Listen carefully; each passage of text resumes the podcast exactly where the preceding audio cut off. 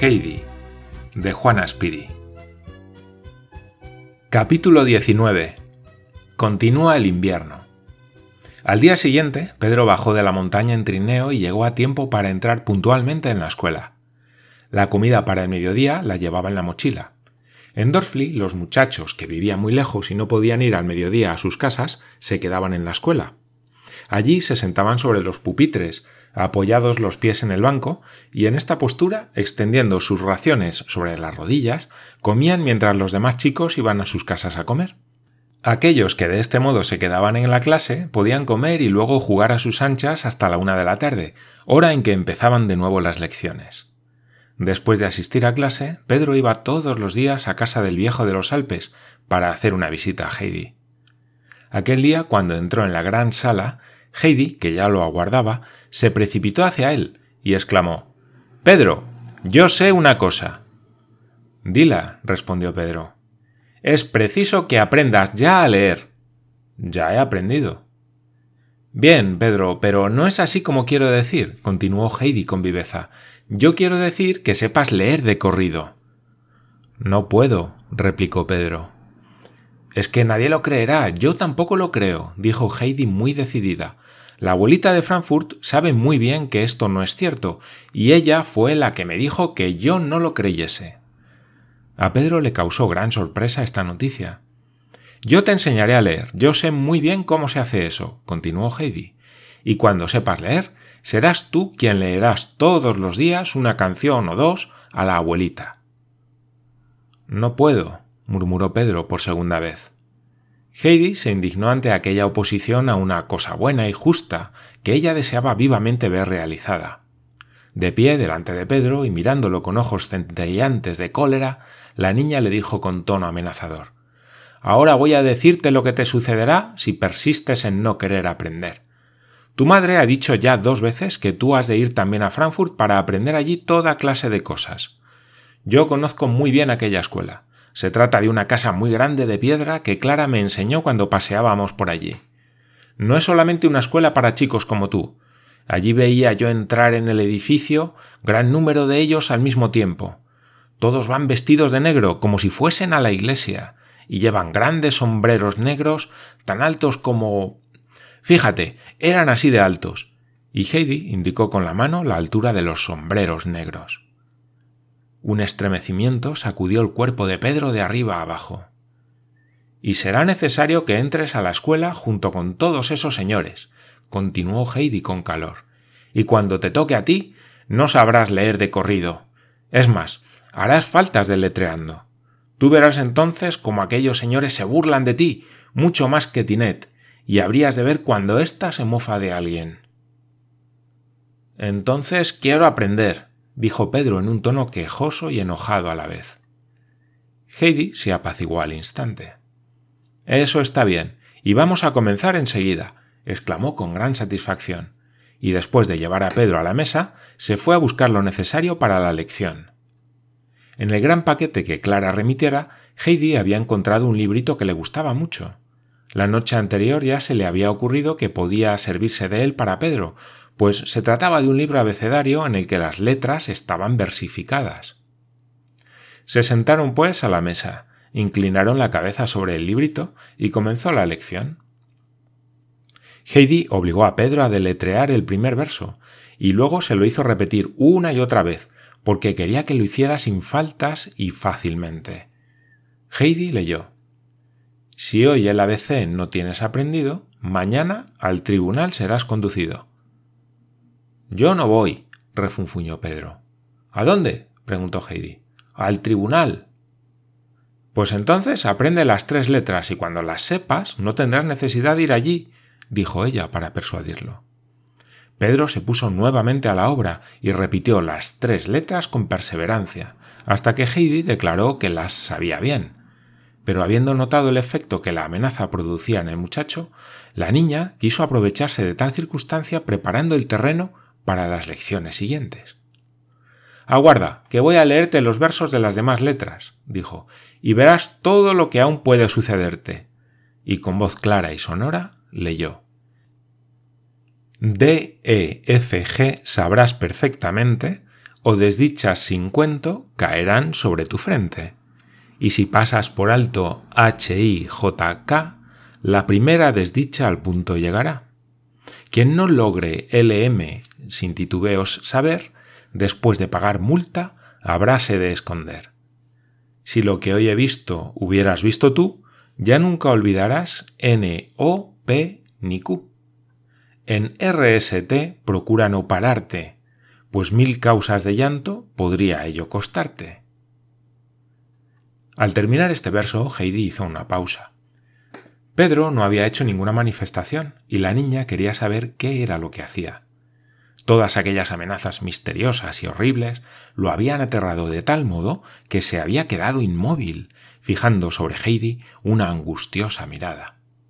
El buen corazón de la niña se conmovió y se apresuró a animarlo diciendo No has de tener miedo, Pedro. Tú ven todas las noches a verme y si aprendes como hoy, acabarás por saber las letras, y ninguna de las cosas que aquí dice sucederá. Pero es preciso que vengas todas las noches y no faltes más a la escuela. Aunque nieve, has de venir, porque para ti no es obstáculo. Pedro prometió hacerlo así, porque el miedo que sintiera al oír aquellas amenazas hizo nacer en él la voluntad de estudiar. Después se puso en camino hacia su casa. Pedro no dejó de obedecer los mandatos de Heidi, y todas las noches iba a casa de la niña para estudiar con ardor las letras del alfabeto y aprender el contenido de los versos. A veces el abuelo de Heidi se hallaba presente y escuchaba con aire satisfecho, fumando en pipa, mientras que las comisuras de sus labios se movían de cuando en cuando como si de pronto le acometieran ganas de reír. Luego, cuando Pedro había luchado valerosamente para aprenderse la lección, con frecuencia lo invitaba a quedarse a cenar con ellos, lo que recompensaba al muchacho ampliamente de los temores que le causaran las amenazas del librito.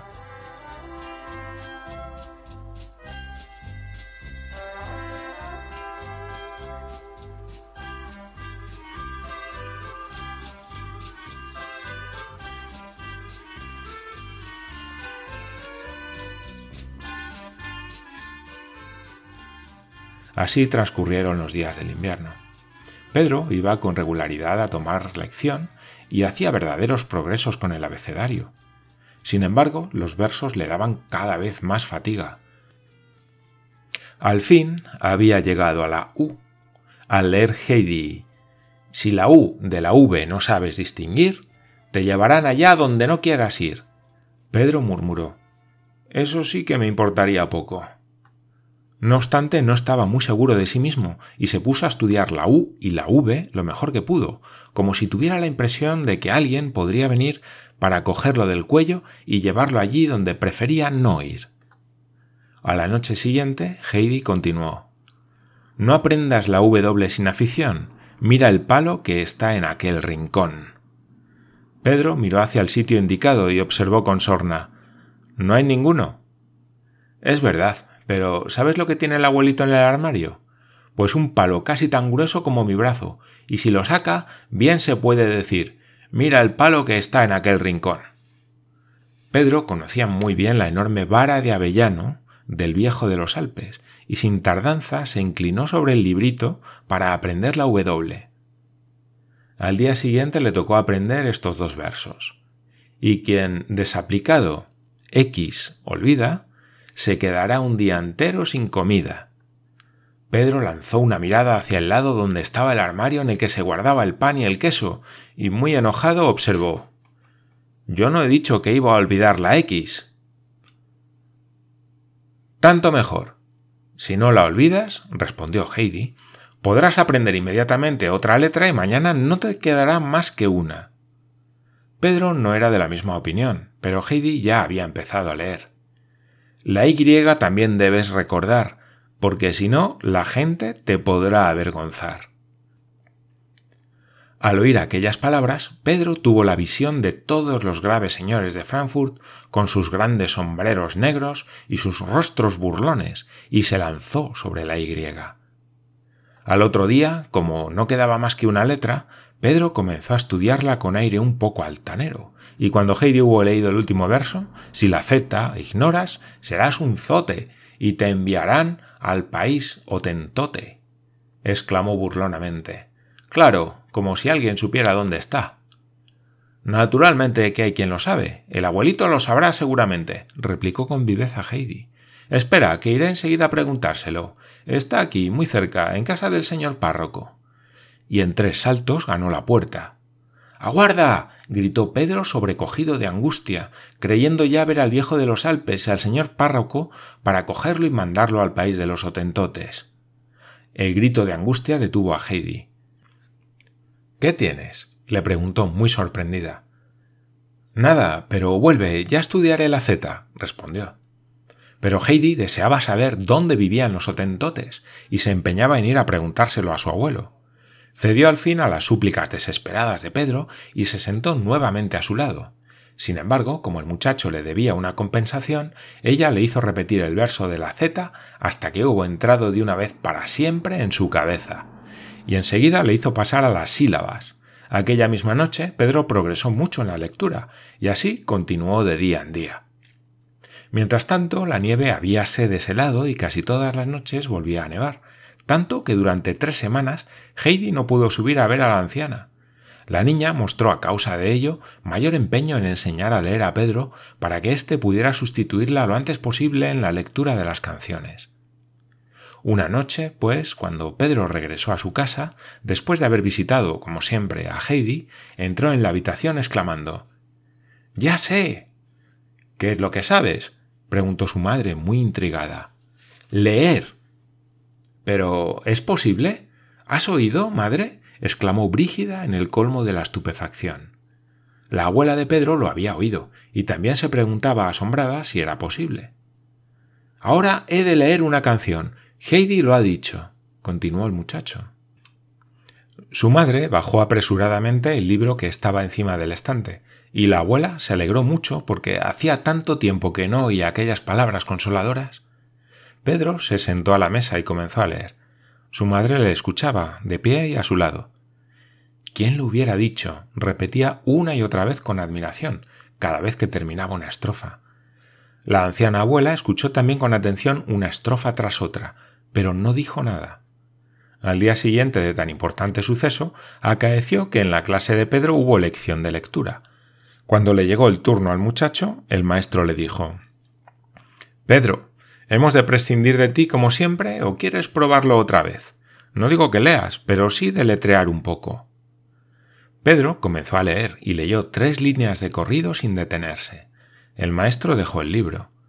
Mudo de asombro, contemplaba a Pedro como si jamás hubiera visto cosa semejante. Pedro, aquí ha sucedido un milagro, dijo al fin. Todo el tiempo que yo me he esforzado con inagotable paciencia a enseñarte a leer, no llegaste siquiera a deletrear sin hacer continuamente faltas. Y ahora, cuando, no sin lamentarlo mucho, renuncié a sacar provecho de ti, he aquí que no solo sabes deletrear bien, sino que además lees con facilidad. Dime, Pedro, ¿de dónde puede venir semejante milagro? De Heidi, respondió el muchacho. El maestro, sumamente sorprendido, miró hacia el lado donde Heidi estaba sentada con el aire más cándido del mundo, pero no pudo descubrir nada extraordinario en ella. Por otra parte, continuó, hace algún tiempo que observo un cambio notable en ti, Pedro. Mientras que antes faltabas, a veces hasta una semana entera, ahora no dejas de venir a la escuela un solo día. ¿A qué se debe tan buena transformación? Al viejo de los Alpes, respondió Pedro. El maestro no salía de su asombro y miraba ora a Heidi, ora a Pedro. Vamos a probarlo otra vez, dijo después, porque juzgó prudente someter el conocimiento de Pedro a nueva prueba. El muchacho leyó otras tres líneas sin hacer ninguna falta y sin detenerse. Era, pues, verdad. Pedro había aprendido a leer. Tan pronto como terminó aquel día la clase, el maestro se dirigió a toda prisa a casa del párroco para participarle lo sucedido. El sacerdote se complació también en la bienhechora influencia que el viejo de los Alpes y su nieta ejercían en el pueblo. Desde entonces, Pedro leía todas las noches una canción. Su obediencia a las órdenes de Heidi llegaba a eso, pero nunca más. Jamás se le ocurrió leer una segunda canción, y además la abuela no se lo suplicaba. En cuanto a Brígida, se asombraba cada vez más de que su hijo Pedro hubiese podido llegar a leer, y a veces, acabada la lectura y acostado el lector, seguía diciendo a su anciana madre La verdad, no puede una alegrarse bastante de que Pedro haya aprendido a leer tan bien. ¿Quién sabe lo que podrá llegar a ser todavía? A lo que respondía la abuela. Sí, es bueno para él haber aprendido algo, pero, no obstante, yo me alegraría de que Dios hiciera pronto que viniese la primavera y que Heidi subiese otra vez. Cuando ella lee las canciones, éstas parecen otras. Cuando las lee Pedro parece que les falta algo. Entonces trato de encontrarlo y luego no puedo seguir bien las ideas. En resumen, no me causan la misma impresión que cuando las lee Heidi lo cual no era debido sino a que al leer Pedro se las arreglaba para hacerse la lectura más fácil. Cuando llegaba a una palabra un poco larga o que le parecía difícil, la saltaba, pensando que a la abuelita le sería igual que hubiese tres o cuatro palabras menos en una estrofa, pues aún quedaban bastantes. De aquí que casi nunca había sustantivos en las canciones que leía Pedro.